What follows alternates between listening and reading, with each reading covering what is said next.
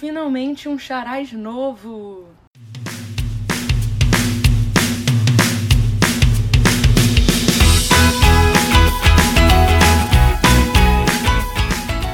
Oi, gente! K-Poppercast retorna à normalidade do calendário com mais um episódio de Charaz.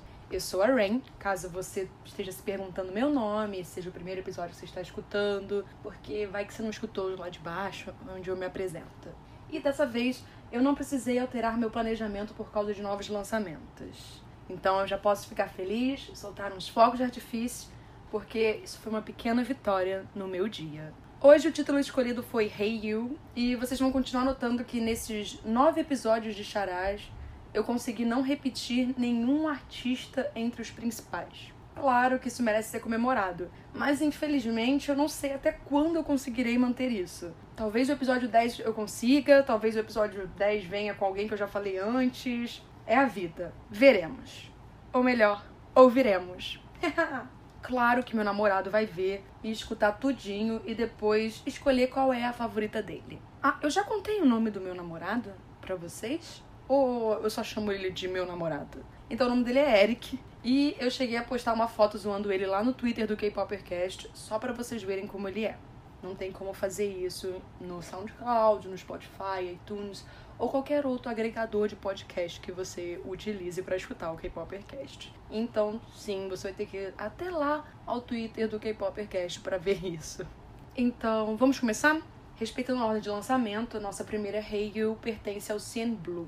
Em 2012, a banda lançou seu single, que eu lembro ter mostrado a umas 50 mil pessoas, e continuou chamando a atenção dos fãs e do público em geral. Honestamente, se você acompanhar a carreira musical do Sin Blue, do debut, a música mais recente, você pode notar uma consistência sonora. Existe variação, claro, mas eles têm uma marca que faz você saber que esse é o Sin Blue e não um outro grupo. Principalmente porque a voz do Yonga é sempre presente, então dá para reconhecer de cara. Na Hey You, isso não muda e vemos uma melodia mais contagiante e animada, se é que vocês estão conseguindo me entender. Sei lá, é que você você comparar com I'm a Loner, por exemplo, que não é tão vibrante, dá para notar essa diferença, né? O tempo da música é rápido, o refrão consegue grudar na cabeça em uma escutada, e o clipe é ótimo para dar essa sensação. Afinal, ele é super iluminado.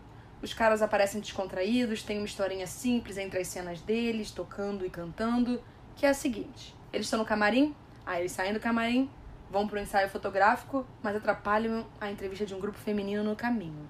É engraçadinho. Bem, isso e o número enorme de figurantes brancos, tanto no corredor como nessa mini entrevista. Não sei dizer se, é, era para o pessoal perceber que aquilo era gravação de um programa estrangeiro, não sei. Mas isso é um assunto para um outro episódio onde eu vou comentar sobre figurantes e pares românticos brancos em clipes de K-pop. Já em 2014, um grupo feminino chamado. Eu não sei pronunciar o nome desse grupo direito. Assim, muitas coisas eu não pronuncio direito, né? Mas eu, eu acho que é Flash. Não sei se é Flash, mas eu acho que é Flash. Não sei. Se você souber, por favor, me diz. Elas lançaram uma Heyu e antes de falar sobre a Heyu delas, eu tenho uma curiosidade sobre o grupo. O Flash estreou em 2012 como um quinteto mas hoje em dia elas são um quarteto. Aí você pensa: ah, uma garota saiu. Só que você tá errado. Na verdade, 10 garotas saíram, porque foi um entra e sai de integrante que hoje em dia só tem uma menina da formação original. Então esse Flash de 2014 já tinha outros integrantes que não estão mais também no grupo, só aquela original que eu comentei. Então é um grupo que tem uma rotação de integrantes muito grande. Sobre a Hey You delas, sei lá, eu acho meio doloroso dizer isso. Mas é uma música bem fraca. Isso não quer dizer que dentro do K-pop mais famosinho você não encontra canções assim. Mas às vezes a agência tem mais dinheiro e consegue vender com mais facilidade, tem uma produçãozinha melhor e tal. Só que a do Flash não foi esse caso. É um single muito repetitivo e dá para perceber que não é uma música com elementos tão ricos. Ele fica no básico, sem ousar muito. E bem, eu não estou falando isso porque é um grupo de conceito fofo, mas existem exemplos de músicas fofas com um toque a mais. Se não ousa ou não se diferencia, o grupo acaba sofrendo e isso é culpa da agência. Inclusive, esse é um dos casos que acho que a parte do rap não se encaixa na melodia também. Se vocês ouvirem, vão perceber que parece deslocado ali.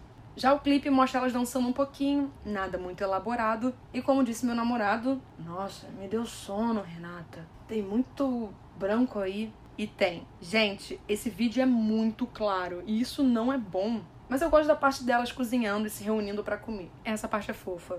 Mas eu acho que se vocês forem parar pra pensar, essa é a primeira vez que eu reclamo de uma música aqui. Não tem nada a ver pra elas serem um grupo menos famosinho, nem nada disso, não. É só porque eu não consigo mentir. Alguns meses depois, em 2014, o Jun do 2PM lançou a Hey You dele. E na época eu gostei muito dela, e eu continuo gostando dela em 2019. Eu acho que eu preciso comentar a primeira coisa que o Eric disse quando a música começou a tocar. Nossa, essa me lembra uma abertura de anime. Sim, meu namorado não curte K-pop, mas é vidrado nos animes do país ao lado. Ah, eu queria revelar que eu comecei a assistir doramas com ele. Doramas coreanos mesmo. Ele adorou Strong Girl Boonsum, mas eu imaginei que ele fosse curtir porque ele também gosta de ver os programas de variedade. Ele só não gosta de K-pop mesmo, entende? É, ele não curte tanto. Tanto que é por isso que eu faço charais e ele sofre com isso. Mentira que quem acompanha outros episódios também sabe que ele volta e meia fica com uma música na cabeça como Bad Boy do Red Velvet, ou My House do 2PM, Boom Boom do Momoland. Não citei Fake Love do BTS porque muita gente ficou com ela na cabeça. Voltando, voltando, perdão, acabei saindo do tema. Mas já que eu saí, eu tenho uma perguntinha sobre isso incomoda vocês? Vocês acham isso algo legal para conhecer um pouco mais dos bastidores, um pouco mais de mim, do Eric e afins? Ou vocês acham que eu devo só me concentrar no K-pop e acabou? Não posso comentar sobre essas coisas no meio do episódio. Só, só para saber. Tá, Junho. A Heiyu dele é de fato bem aquele rockzinho tradicional de abertura de anime e é bem agradável para os ouvidos porque não é tão poluída. Eu acho o clipe adorável, e tem um fanservice acontecendo, já que ele está interagindo direto para a câmera e parece que é com o espectador. O Junho brinca muito ao mostrar o lado carismático dele, fofo enquanto canta, que pede desculpas pelos vacilos, mas que sempre estará ao seu lado para ajudar. Dependendo do vacilo, não tem problema, né? Mas bom, tem outros que não dá para perdoar. Aí em 2015, o 24K lançou a Heiyu deles e indo num rumo oposto ao do Flash, eu venho aqui comentar que o clipe é escuro demais em todos os cenários possíveis. Não dá para ver o rosto dos integrantes direito. Eu sei que eles trocaram de roupa, mas e o rosto? Fica pra imaginação? Essa Heiyu tem uma coisa datada nela também. A música é parecida com muita coisa lançada no final de 2014 e 2015. Eles lançaram ela em abril e depois deles, outros grupos também lançaram trabalhos similares. E eu acho isso triste, porque mostra como o mercado tá saturado e como as coisas estão sendo homogeneiz... homogeneizadas, né? Tá acontecendo uma homogeneização. Mas eu acho interessante a batida do refrão, é a coisa que mais se destaca na música inteira, ela fica na cabeça. Mas o que até hoje eu não entendi foi a história do clipe. Assim, tem uma menina que aparece muito de vez em quando e dá para entender que ela é um interesse amoroso. Mas qual é o lance com as partes de robô? No braço, na perna? Alguém sabe me dizer?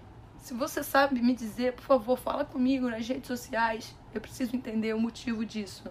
A menção honrosa, sim, já chegamos ao fim. A menção honrosa de hoje vai para o Sista, que lançou em 2013 uma Hey You. É uma música adoravelmente animadinha e o refrão é bem legal. Para a surpresa de poucas pessoas, o meu namorado escolheu a Hey You do Junho. Aquele lance que ele já falou, Ai, essa música parece aberturinha de anime, eu já fiz, hum, contagiou ali. Acabou, acabou, não tem mais pra ninguém. Antes de terminar esse episódio, eu só queria comentar que tá rolando um sorteio para um ingresso pista pro show extra do BTS lá no Twitter do K-Popercast. Sim, um ingresso pro dia 26 de maio, domingo, para a pista. Ele é inteira, para não ter problema com meia entrada, nada disso. Você precisa ser maior de 15 anos para participar. Então, quem estiver participando, boa sorte. O resultado sai no dia 9 de abril, porque eu vou estar viajando nesse fim de semana e aí quando eu voltar eu faço o sorteio para todo mundo. Vai ter uma live acontecendo no Instagram e tal. Então, segunda-feira eu volto com mais um episódio para vocês. Até lá.